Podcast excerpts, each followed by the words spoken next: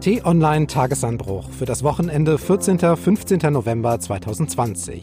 Diesmal, warum US-Präsident Trump auf gefährlichem Kurs ist und die Macht der Corona-Kritiker. Herzlich willkommen im Wochenende und zum Ende einer Woche mit überraschend vielen Unglaublichkeiten. Über diese wichtigen Themen der Woche wollen wir sprechen. Wir wollen analysieren, kommentieren und Hintergründe liefern. Ich bin Marc Krüger. Auf Corona-Abstand, aber in Sichtweite sitzt Florian Harms, T-Online-Chefredakteur. Hallo. Hallo, herzlich willkommen. Und zugeschaltet ist der politische Reporter Johannes Bebermeier, normalerweise in Berlin, jetzt aber in Washington, D.C. Hallo, Johannes. Hallo nach Berlin. Tja, Johannes und Florian, die US-Wahl ist eigentlich gelaufen, auch wenn die letzten Stimmen in manchen Bundesstaaten ja noch ausgezählt werden. Aber es gibt dort im Wesentlichen zwei Erzählstränge, die parallel laufen. Der erste ist der. The President-elect of the United States of America, Joe Biden. Der gewählte nächste Präsident Joe Biden hält seine Siegesrede an seinem Wohnort Wilmington in Delaware. Er joggt auf die Bühne, ist locker, sagt Folks, Liebe Leute, das Volk hat entschieden und sie haben uns einen klaren Sieg beschert. Er versucht zu versöhnen, zu einen. Er umreißt ein Programm für die Regierungsübernahme, zum Beispiel wie er die Corona-Pandemie in den USA mit Hilfe der Wissenschaft in den Griff bekommen möchte. Seine designierte Vizepräsidentin Kamala Harris schreibt inzwischen Geschichte, sagt,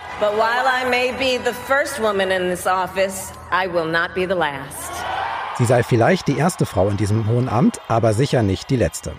Es gibt ein Feuerwerk, eine Drohnenshow, ein Hubkonzert, dann beginnt die Arbeit. Der Demokrat Biden besetzt erste wichtige Posten und stellt langsam ein Regierungsteam auf. Das ist die eine Geschichte. In der anderen spricht der Amtsinhaber Donald Trump von Betrug. This is a fraud sagt, das ist ein Fall, wo sie eine Wahl stehlen wollen, wo sie eine Wahl manipulieren wollen. Bisher gibt es keine Zeichen dafür, dass Trump seine Niederlage, seine Abwahl anerkennt, dass er akzeptiert, sowohl weniger Gesamtstimmen als auch weniger Stimmen im entscheidenden Wahlleutegremium bekommen zu haben. Und starten wir mal genau da, Johannes. Gibt es bisher irgendwelche ernsthaften, klaren Zweifel daran, dass die US-Wahl am 3. November korrekt abgelaufen ist? Nein, das kann man, glaube ich, so klar sagen. Die gibt es bisher eben nicht. In Georgia zum Beispiel gibt es jetzt eine händische Neuauszählung. Das ist aber ein relativ normaler Prozess, weil das Ergebnis dort eben sehr knapp ist. Das ist ziemlich üblich, dass man dann, um sicher zu gehen, um auch den Anschein zu vermeiden, dass da etwas falsch gelaufen sein könnte, einfach nochmal genauer hinschaut. Ansonsten hat sich eben sehr vieles, was das Trump-Team behauptet, inzwischen auch schon wieder in Luft aufgelöst, weil Medien eben recherchiert haben. Angebliche Tote, die gewählt haben, haben sich zu großen Teilen als Fehler in den Aufzeichnungen rausgestellt. Da wurde dann kein Geburtsdatum angegeben und eben das Jahr 1900 dann standardmäßig eingetragen. Ein Whistleblower aus der Post, der ja rumgereicht wurde in den rechten Medien, der hat das als er befragt wurde, wieder alles widerrufen, was er da angeblich an Betrug gesehen haben will. Und diese ganzen Sachen lösen sich jetzt alle so langsam in Luft auf. Und ich habe nicht den Eindruck, dass da noch viel kommen könnte, was Trump wirklich an großem, großem Betrug, der dann eben auch das Wahlergebnis ändern könnte, anführen kann. Trotzdem bleibt ja Donald Trump bisher dabei und er ist auch nicht plötzlich auf diesen Kurs eingeschwenkt, sondern er hat das im Prinzip seit vielen Monaten vorbereitet, hat ja gezielt auch Zweifel an der Briefwahl geschürt. Das klingt für deutsche Wähler auch erstmal seltsam, weil Briefwahl hier ja ähnlich abläuft und eigentlich immer beliebter wird. Florian, wie schätzt du diese Taktik von Donald Trump ein? Was will der Präsident damit bewirken? Ja, er will einfach partout das Ergebnis nicht akzeptieren. Wir wissen ja von seinem narzisstischen Charakter, dass er gar nicht in der Lage ist zu verlieren oder eine Niederlage anzuerkennen. Das ist nicht nur das, was man aus seinem Umfeld hört, sondern was auch in seiner Familie zum Teil gesagt wird. Und politisch versucht er offenkundig durch dieses Manöver den Wahlausgang zu torpedieren und vielleicht am Ende das Ergebnis doch noch verändern zu können. Das macht er auch, indem er zum Beispiel Anwälte losschickt, überall da, wo es geht, noch Ergebnisse anzufechten in Bundesstaaten und auch in einzelnen Landkreisen. Und dann ist ja auch immer wieder die von den Republikanern genutzte Unterscheidung zwischen legalen und illegalen Stimmzetteln. Und da würde ich gerne noch mal nachhaken, Johannes. Was ist mit illegalen Stimmzetteln denn gemeint und wer entscheidet eigentlich, was da illegal ist? Ja, man sollte meinen, das entscheiden Gerichte und Gesetze und die gibt es natürlich dazu auch. Die Republikaner, denen dient diese Unterscheidung allerdings gerade für etwas ganz anderes. Es gibt ja Republikaner, die gerade diesen Weg, den Trump einschlägt, zumindest dem nicht offen widersprechen. Und die sprechen gerade sehr häufig davon, dass eben alle legalen Stimmen gezählt werden sollen. Es ist für die sozusagen der Weg anzudeuten, ja, ich unterstütze Trump. Wer will denn schon illegale Stimmen zählen? Das kann man ja auch eben begründen. Ne? Aber sie müssen dann eben nicht sagen, wie Trump es tut, das ist alles ein Betrug hier und das ist alles manipuliert. Das ist so ein bisschen der Weg für die, sich in der Grauzone zu bewegen, die es da aber ja eigentlich de facto nicht gibt. Illegal wären faktisch natürlich Betrügereien. Für die gibt es, wie gerade gesagt, eben keine Hinweise, dass es da wirklich in ausreichendem Maß, um diese Wahl noch zu verändern, etwas gibt. Ansonsten definiert das Trump-Team da auch gerne mal alles Mögliche in illegale Stimmen. Zum Beispiel sagen sie auch, illegale Stimmen sind wenn Stimmen in Pennsylvania zum Beispiel nach dem Wahltag eingegangen sind, Briefwahlstimmen. Das ist in Pennsylvania allerdings erlaubt. Das haben Gerichte und das hat das Gesetz so festgelegt. Republikaner sagen da jetzt aber dann auch gerne, das sind illegale Stimmen, weil sie eben sich erhoffen, dass diese Stimmen, die häufig eben Demokraten zufallen, dann nicht eingerechnet werden. Ja, du sagst es, Johannes, Trump ist nicht alleine. Seine Pressesprecherin zum Beispiel sagt diese Woche, diese Wahl ist noch lange nicht vorbei. Das ist vielleicht noch wenig überraschend, aber der republikanische Mehrheitsführer im Senat, Mitch McConnell ist das, der sagt, der Präsident hat jedes Recht, den Fälschungsvorwürfen nachzugehen und Stimmen nachzählen zu lassen. Noch jemand, Außenminister Mike Pompeo, sagt auf die Frage, ob die Amtsübergabe zu Team Biden schon angelaufen sei. Es wird eine problemlose Übergabe geben an eine zweite Trump-Regierung. Johannes hat das diese Woche in einem Text zusammengefasst, hat geschrieben, sie lassen Trump einfach wüten, aber eigentlich ist es ja mehr. Die Republikaner machen ja im Prinzip mit. Ja, sie machen mit und sie zeigen dabei, dass sie kein Rückgrat haben dass sie nicht bereit sind, die demokratischen Spielregeln zu akzeptieren, dass sie kuschen vor Donald Trump. Sie gelten ja mit als seine engsten Mitarbeiter. Von dem Außenminister Pompeo weiß man das auch schon aus der Vergangenheit, dass der im Zweifelsfall alles mitmacht, was mhm. Donald Trump von ihm haben will. Und das ist natürlich unterirdisch. Das, das geht nicht in einem demokratischen Staat. Und da muss man wirklich sagen, solche Leute haben in solchen Ämtern eigentlich nichts verloren. Was wäre denn wenn die einfach nicht damit aufhören irgendwann und sagen, okay, war ein Versuch wert, hier sind die Schlüssel vom Weißen Haus, Joe Biden. Was ist, wenn die Republikaner trotz Niederlage einfach weitermachen? Macht euch das Sorge?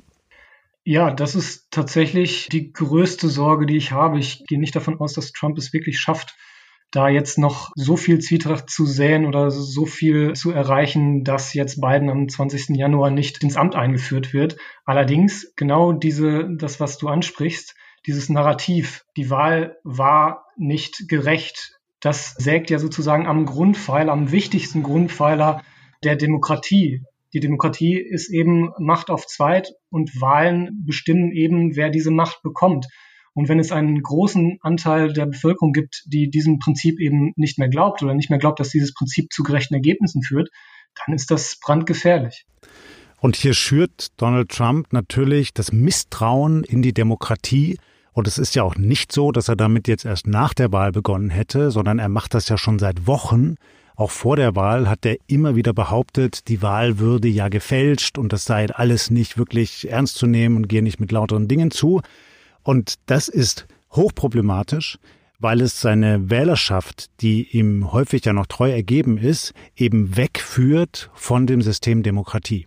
Und bei ihnen den Eindruck schürt, und wir wissen, das ist auch jetzt belegt durch Umfragen, dass das wirklich dazu führt, dass sie eben nicht mehr an diese demokratischen Prozesse glauben. Und was ist denn die Folge daraus? Dass sie natürlich andere Wege suchen, um sich einzubringen und um ihre Ziele zu erreichen. Und wenn das nicht mehr demokratische sind, ja, dann sind es eben irgendwann autoritäre. Und das ist die Brandgefahr, die von diesem Verhalten des Präsidenten Donald Trump ausgeht. Weit, weit in die Zukunft hinein noch. Jetzt sitzen wir ja hier und lächeln manchmal aus sicherer Entfernung und denken vielleicht, wird schon. Ne? Wird schon irgendwie. Das ruckelt sich schon wieder zurecht. Aber Amerika ist eben dieses mächtige, dieses große Land, Vorbild ja auch in Sachen Demokratie, du sagst es. Welcher Schaden ist denn vielleicht jetzt schon entstanden, vielleicht international, Florian? Ja, Donald Trump liefert hier eine Blaupause für Politiker, die ein autoritäres Verständnis haben, sich vielleicht noch in demokratischen Systemen bewegen, aber eigentlich ihre Macht durchsetzen wollen. Und die schauen jetzt sehr genau darauf, wie sich der mächtigste Mann der Welt verhält und können sich das natürlich zum Vorbild nehmen. Ja? Und damit sorgt Donald Trump dafür, dass so ein Verhalten, also Angriffe auf die Demokratie, hoffähig werden. Und dass man das möglicherweise in Zukunft auch in anderen Demokratien sehen wird. Also wir schauen uns ja hier in Europa um, wo wir die Populisten haben, ob in Ungarn oder in Großbritannien oder in Italien. Die schauen sehr genau darauf, wie der Donald Trump das macht. Und wir können nur darauf warten, dass die das in Zukunft ähnlich versuchen werden. Deshalb ist das so gefährlich. Dann ist ja eigentlich eine extrem spannende Frage, wie geht's denn jetzt weiter? Und da denke ich jetzt nicht an die ferne Zukunft, sondern jetzt ganz direkt die nächsten Tage und Wochen. Welche Szenarien sind denn da denkbar, Johannes? Wie könnte Trump weitermachen? Ja, da wird hier im Moment vor allen Dingen ein Szenario diskutiert. Das Einfalltor ist dazu das Electoral College, also das Wahlmännergremium, das eben faktisch den Präsidenten wählt. In den nächsten Tagen sollte man also auf zwei Dinge aus meiner Sicht achten. Einmal zertifizieren diese Staaten alle die Wahlergebnisse so, wie es sein muss. Also machen sie den Haken dahinter. Dafür sind eben die die Gouverneure beziehungsweise die Wahlleiter in den Staaten, das ist in jedem Staat ein bisschen unterschiedlich, verantwortlich. Das sind meistens Demokraten in den entscheidenden Staaten und deswegen wird da vermutlich nichts schiefgehen. Dann müssen aber die Wahlmänner bestimmt werden. Und da gibt es eben die Theorie, dass sozusagen Republikaner, die in den meisten Staaten eben die Legislative, also in den Parlamenten die Mehrheit haben, selbst quasi Wahlmänner bestimmen könnten, weil sie das Ergebnis nicht anerkennen, was zertifiziert wurde, weil sie sagen, es ist eben nicht mit rechten Dingen abgelaufen.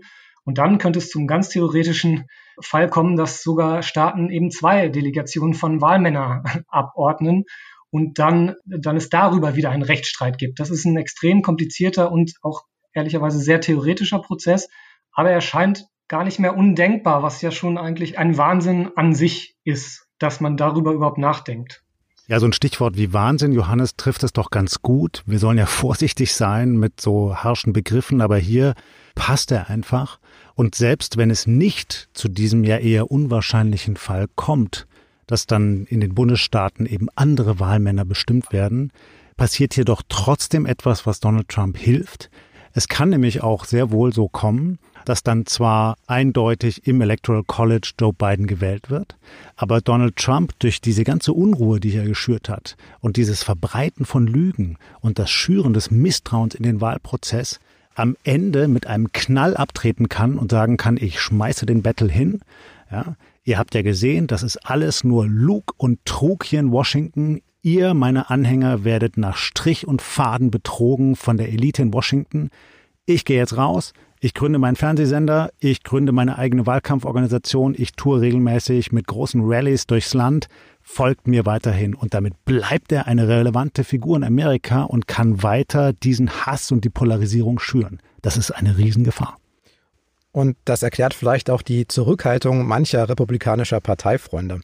Ich würde gerne nochmal zum Schluss zur anderen Seite gucken. Joe Biden bereitet sich ja vor, stellt ein Team zusammen, bekommt Glückwunschtelegramme aus aller Welt.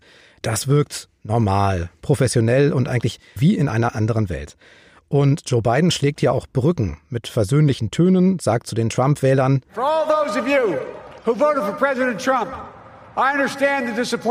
er habe halt ja auch mal ein paar Mal verloren, wisse, wie sich das anfühlt, aber er schlägt eben auch vor, einander eine Chance zu geben. Mit diesem Kurs, mit diesem Versöhnungskurs, denkt ihr, hat er damit eine Chance gegen so jemanden wie Trump?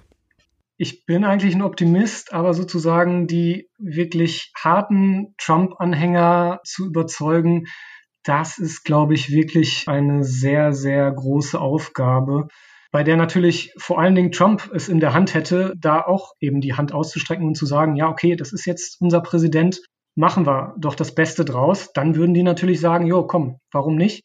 Ohne das, glaube ich, die harten Anhänger, da bin ich ehrlicherweise ein bisschen pessimistisch.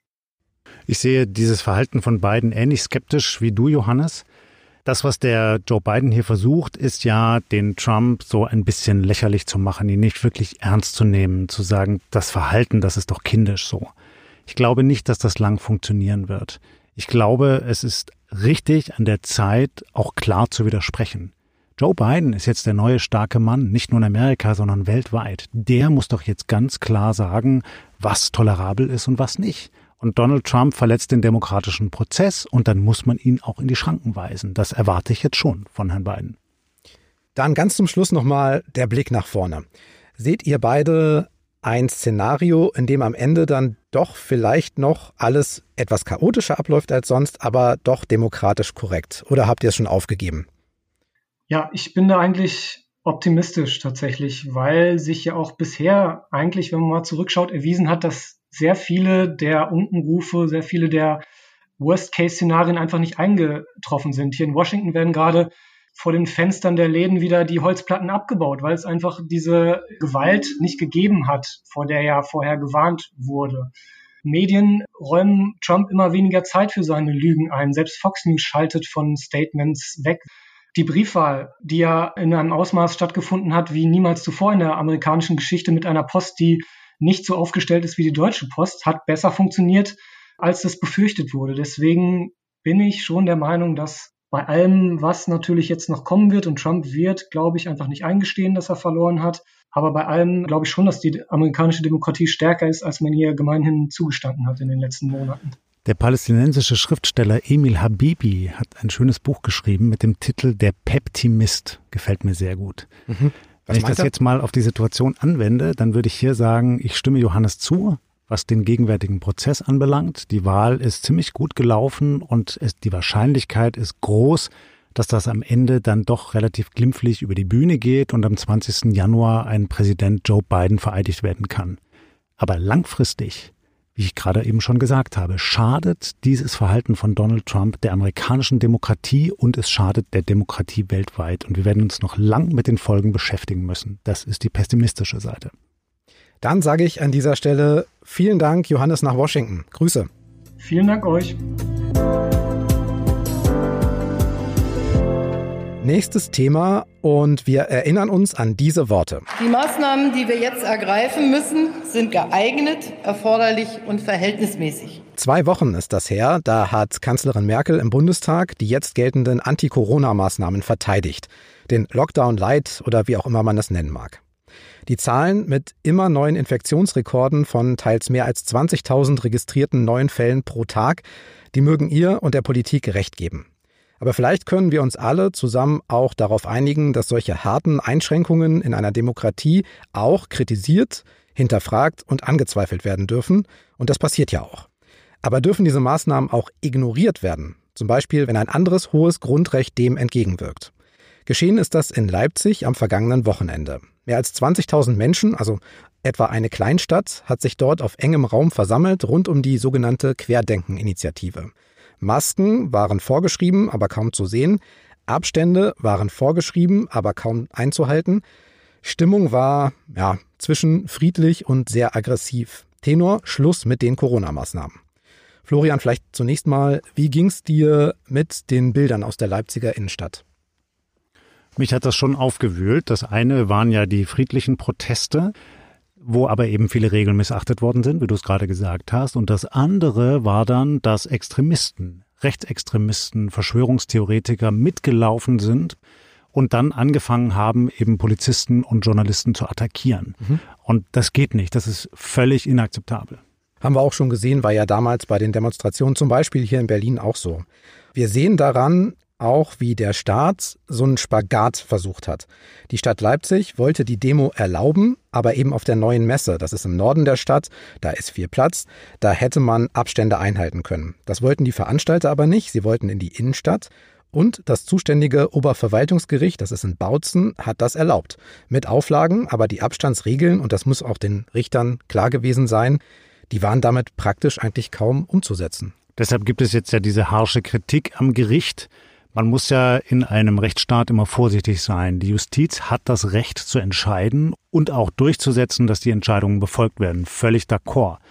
Aber diese Entscheidung der Richter kann man schon als weltfremd erachten, wenn man diese Szene kennt. Und wenn man weiß, auch von den Sicherheitsbehörden, wie schnell sich die Querdenkerszene radikalisiert hat in den vergangenen Monaten und eben auch weiß, wie die mobilisiert haben, dass damit zu rechnen gewesen ist, dass sehr viel mehr Menschen kommen würden als eigentlich zugelassen. Und wenn man eben auch weiß, dass die aktiv dazu aufgerufen haben, die Regeln zu missachten, zum Beispiel keine Masken zu tragen, dann hätte es diesen Beschluss, die Demonstration in der Innenstadt zuzulassen, nicht geben dürfen. Und auch nochmal, es ging nicht um ein Verbot, es ging darum, sie dahin zu legen, wo man Abstände einhalten kann. Ja, Marc, und die Demonstrationsfreiheit ist ein hohes Gut in unserer Demokratie. Und da muss man immer abwägen, was geht, was darf man verbieten. Das ist wirklich ganz heikel. Aber wenn wir es mal vergleichen mit München, wo ja eine Demonstration von Corona-Leugnern zugelassen worden ist, aber eben auf der Theresienwiese, nicht in der Innenstadt, und das ist gut verlaufen, da gab es keine Probleme, kann man jetzt ja, wenn man nach Leipzig schaut, schon fragen, wieso ist das so ausgeufert? Und das hat etwas mit dieser Gerichtsentscheidung zu tun. Trotzdem können ja auch Demonstrationen aufgelöst werden, wenn sich Teilnehmer oder Veranstalter nicht an die Auflagen halten. Das ist nicht nur bei Corona so, sondern das ist generell so. Hier hat sich aber die Polizei offensichtlich zumindest sehr lange zurückgehalten oder vielmehr die Demonstranten sind dem dann auch nicht nachgekommen. Und das ist ja auch knifflig. Was sollte der Staat oder die Polizei jetzt konkret, die da schultern muss, bei Meinungsfreiheit gegen Infektionsschutz tun? Ja, total schwierig. Hier haben wir einfach gesehen, dass die Polizei in Sachsen völlig überfordert gewesen ist. Die waren nicht in der Lage durchzusetzen, dass die Regeln beachtet würden und sie waren auch nicht in der Lage, die Demonstration zum richtigen Zeitpunkt aufzulösen. Deshalb haben sie es einfach laufen lassen. Und das muss man der Landesregierung in Sachsen vorwerfen, insbesondere Innenminister Wöller.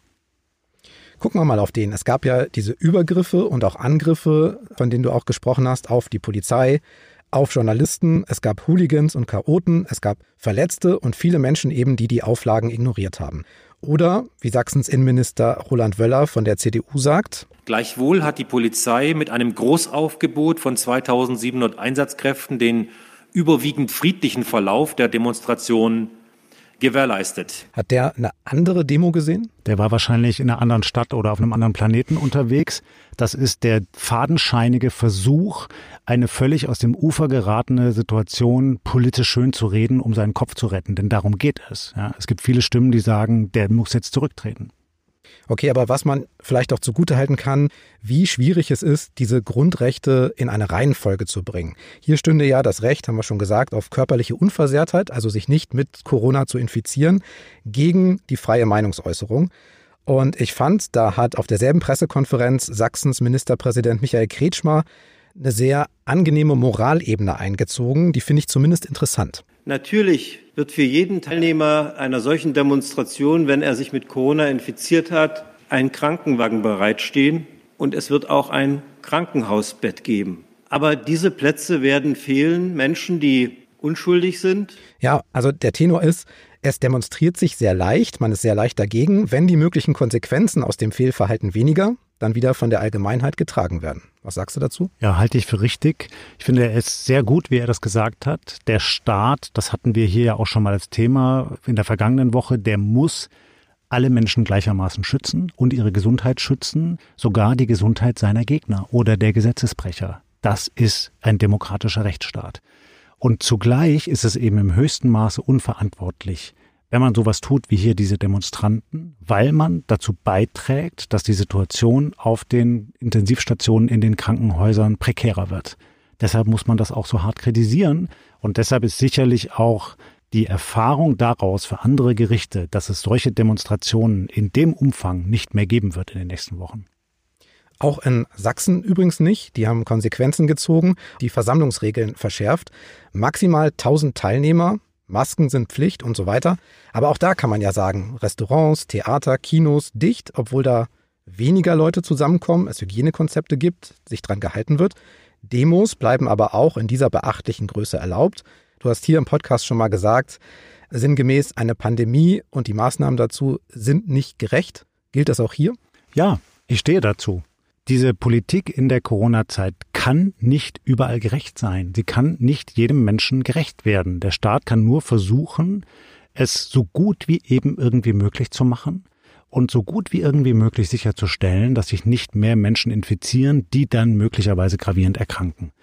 Und da hat er sich eben jetzt dafür entschlossen, das öffentliche Leben, das eher dem Vergnügen dient, einzuschränken. Deshalb dieser sogenannte Teil-Lockdown und zugleich eben zuzulassen, dass natürlich auch die Kritiker der Corona-Beschlüsse ihre Stimme erheben dürfen und das auch deutlich sichtbar machen dürfen, damit sie dann zum Beispiel in den Nachrichten auftauchen und man das sehen kann, da haben Menschen demonstriert. Aber eben nach klaren Regeln, die nicht dazu führen, dass die Lage sich verschärft. Was ist Besonderes diese Woche passiert? Ein Gedanke, eine Begegnung, ein Gespräch, eine Erinnerung, das im Gedächtnis bleibt. Dafür ist an dieser Stelle im Podcast kurz Platz. Und Florian, ich bin sehr gespannt, vermute, es führt dich ein bisschen länger in die Vergangenheit. Ja, vielleicht erinnern sich ja manche Hörer daran, dass ich vor einem Jahr aus dem Südsudan berichtet habe. Mhm. Da bin ich runtergereist und habe aus den Hungergebieten berichtet in Juba und in Wau im Norden des Landes.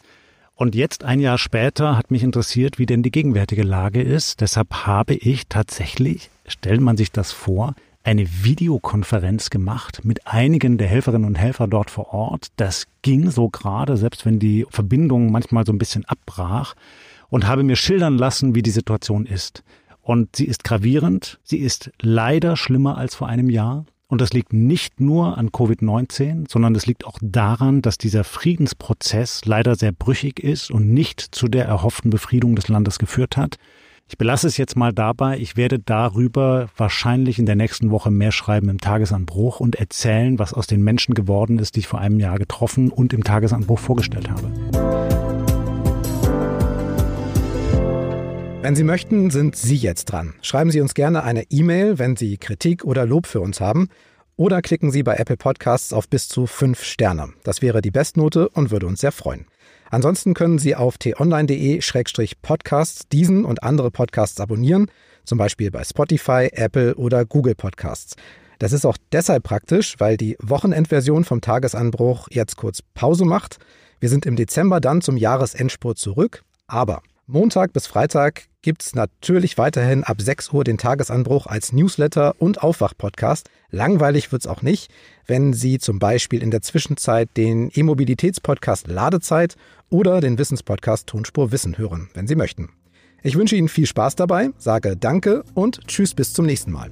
Tschüss und bleiben Sie uns gewogen.